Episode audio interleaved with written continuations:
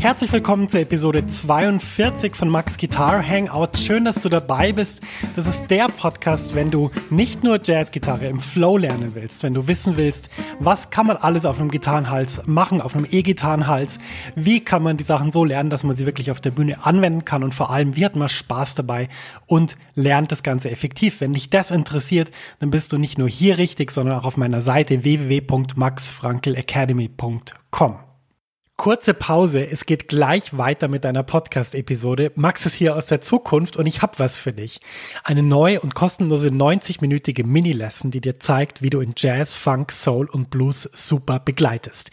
Ja, du lernst Drop-Tour-Akkorde und ich zeige dir wichtige Begleitpatterns für Swing und Bossa Nova. Außerdem verrate ich dir eine super Technik, mit der du die wichtigen Sounds wie C Major 7 oder C Moll 7 um die 9 erweiterst, ohne dass du neue Akkorde lernen musst. Und schließlich verrate ich dir noch mein wichtigstes Tool für das Üben von Akkorden.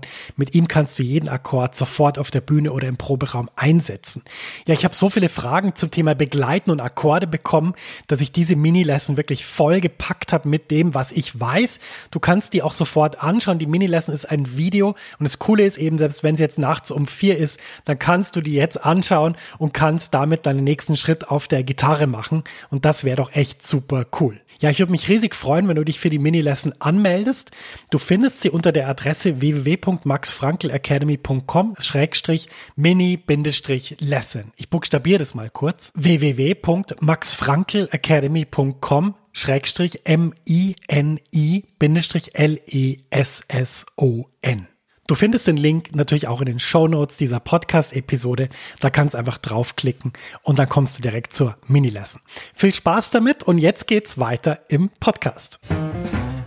Ja, schön, dass du dabei bist. Herzlich willkommen. Wir haben 2018, ein neues Jahr liegt vor uns, ein Jahr voller toller Dinge, die man tun kann. Und ja, wenn du meine zwei Tipps für Silvester beherzigt hast, nämlich, dass man nichts anfasst, was das Potenzial hat zu explodieren und dass man keine Avocados schneidet, wenn man nebenbei oder hauptberuflich Gitarristin oder Gitarrist ist, dann hast du schon die größten Stolperscheine äh, umschifft oder umgangen und äh, bist wahrscheinlich äh, gesund und glücklich in das neue Jahr gekommen.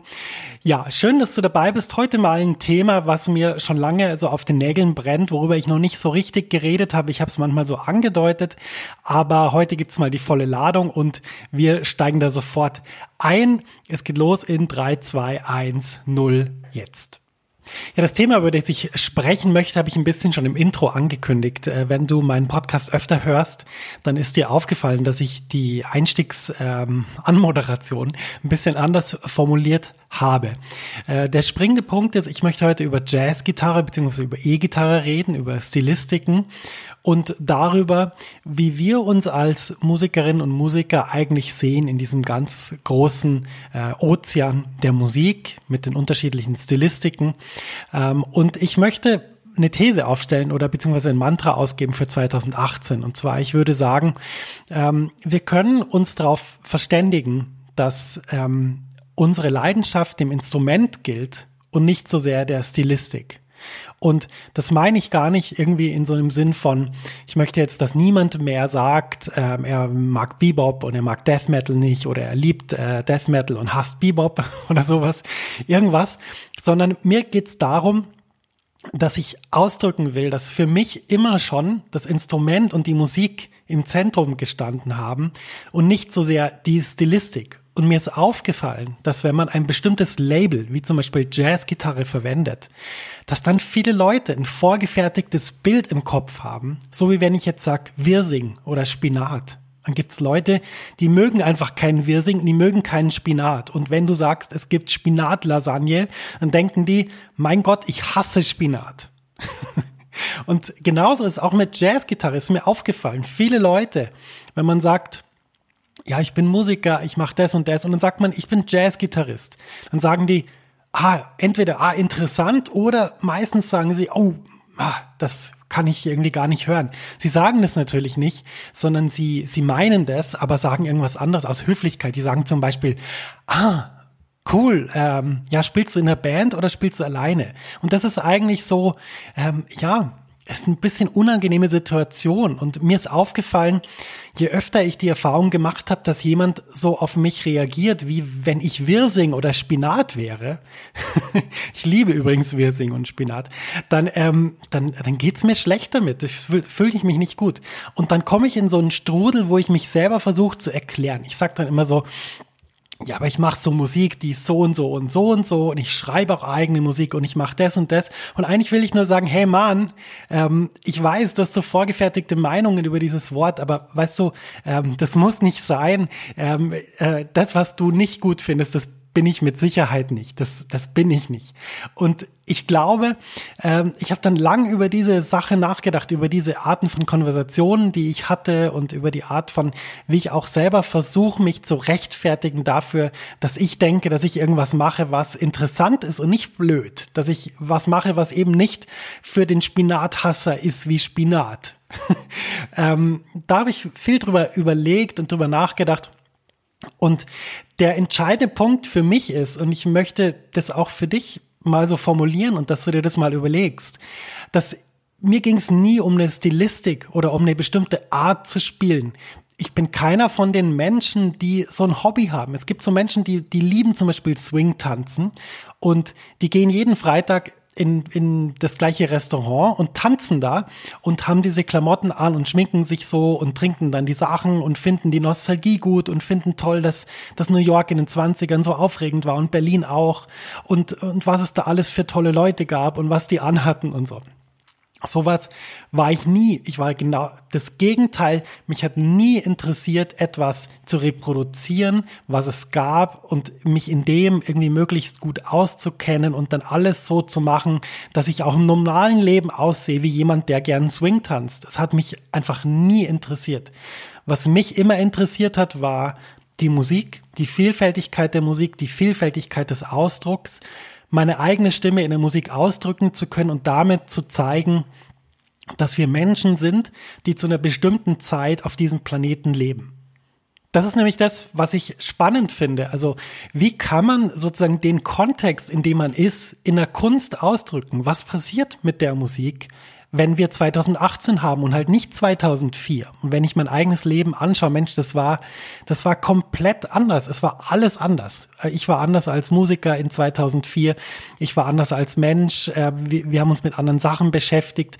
Das drückt sich alles in der Kunst und in der Musik aus und das finde ich wahnsinnig interessant. Das finde ich so interessant, dass ich es überhaupt nicht interessant finde, mir vorzustellen, ich lebe in einer bestimmten Zeit und ich drücke mich mit den Mitteln aus, die es da gab und ich rede so so und, und ich sehe so aus und ich habe so Klamotten an. Das fand ich einfach nie sehr interessant.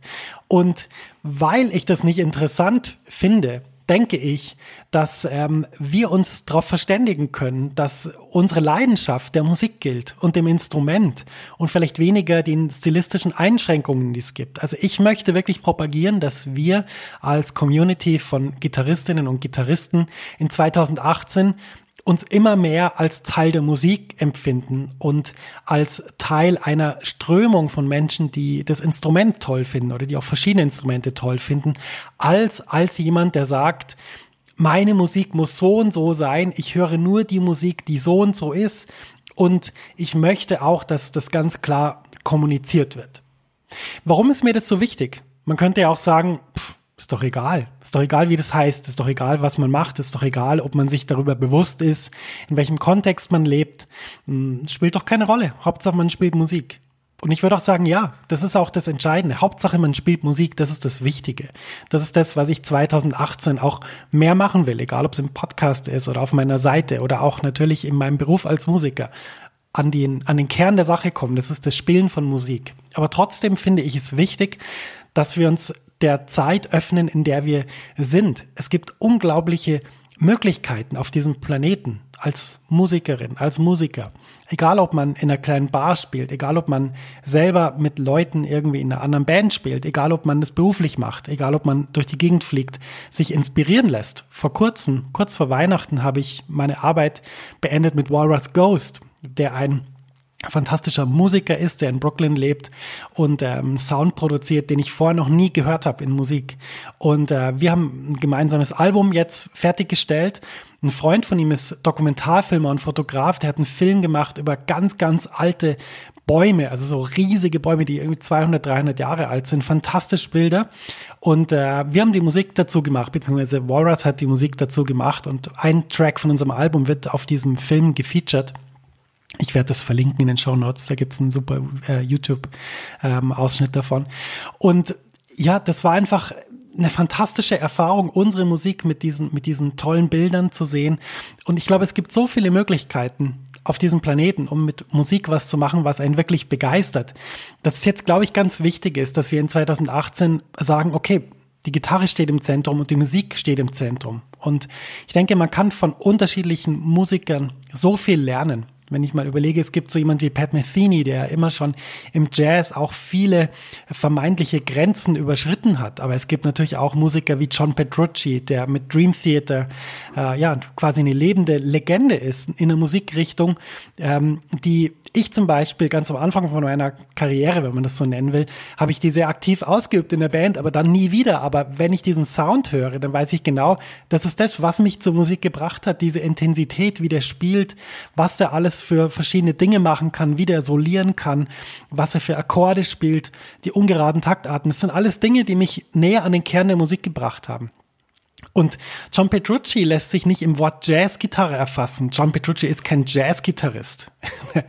ähm, und wenn ich auf der Straße jemand anhört und sage, hey, John Petrucci, was für eine Musik macht er? Ich glaube, 100 von 100 Leuten würden nicht Jazz sagen, aber er ist total relevant für meine Musik, für meine Art, mit dem Instrument umzugehen. Und ich möchte einfach diese Podcast-Folge jetzt nutzen, dass du auch mal selber überlegst, Mensch, was gibt's denn alles für verschiedene Möglichkeiten, mich als Musiker zu empfinden? Was gibt's für Projekte, die ich starten kann? Ähm, und da bewusst mal zu denken, lassen wir mal diese Schubladen mal außen vor, auch in der Kommunikation nach außen. Ich glaube, dass es extrem wichtig ist, auch ähm, zu sagen, ich mache Musik, ich bin Musiker, ich bin Mensch, ich bin nicht ein ein, eine Figur, eine gemeißelte Figur, der Jazzgitarrist, die Jazzgitarristin, die macht die und die Sachen, die spielt 2-5-1-Verbindung und improvisiert und trinkt danach in der Bar noch ein Bier und geht dann heim nach dem Gig. Der Gig dauert zwei Sets und dazwischen ist eine Pause. In der Pause kauft man die CD und so weiter ich will das alles gar nicht kritisieren. Es gibt viele tolle Dinge, die man in genau solchen Settings erleben und tun kann. Aber ich sage einfach, wir als Gitarristen haben eine einzigartige Chance und die Chance, die bietet uns unser Instrument. Unser Instrument ist sehr vielfältig. Unser Instrument lässt sich auf tausend verschiedene Arten spielen. Unser Instrument lässt sich mit sehr vielen Effekten anreichern. Wir können einen Sound erzeugen, den ähm, ja viele andere Instrumente wären froh, sie könnten diesen Sound erzeugen. Und deshalb mein Mantra für 2018 und für dich auch, dass du mal drüber nachdenkst, wie wäre es denn, wenn wir uns von diesen ganzen Labeln mal befreien könnten und einfach mal so out of the box denken können. Outside of the box. Einfach überlegen, was gibt's alles für Dinge, die man machen kann? Wie kann man weiterdenken? Wie kann man weiter äh, spielen? Und immer natürlich unter der Prämisse, dass es was ist, was dich wirklich umhaut, was dir wirklich gefällt. Das ist das Wichtige für 2018. Äh, spiel nur die Dinge, die dich wirklich umhauen, die dir wirklich gefallen. Und wir versuchen gemeinsam mal diese Linien der, der Stilistiken mal einzureißen. Und deshalb, wenn du jetzt Jazz-Gitarrist bist oder wenn du Rock-Gitarrist bist oder gern Blues spielst, letztendlich ist es alles und alles, was ich jetzt nicht erwähnt habe, ist alles eins und was uns vereint, ist das Instrument. Das kann man lernen, da gibt es ganz viele verschiedene Techniken dafür.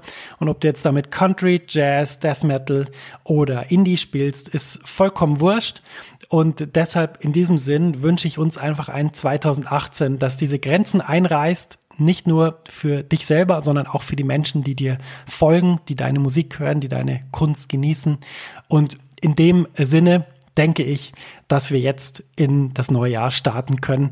Ich bin wahnsinnig aufgeregt. Ich habe viele verschiedene Pläne. Ich habe viele verschiedene Sachen, die ich jetzt schon sehe, dass sie langsam umgesetzt werden. Es wird ein aufregendes Jahr. Und in diesem Sinne wünsche ich dir einfach viel Spaß beim Gitarre spielen. Und ähm, ja, am besten fängst du jetzt damit an. Außer du bist gerade im Fitnessstudio, dann ist schlecht. Aber ich würde sagen, wenn du zu Hause bist, nimm doch mal schnell eine Gitarre und spiel ein paar Takte. Es tut gut. Bis bald, dein Max.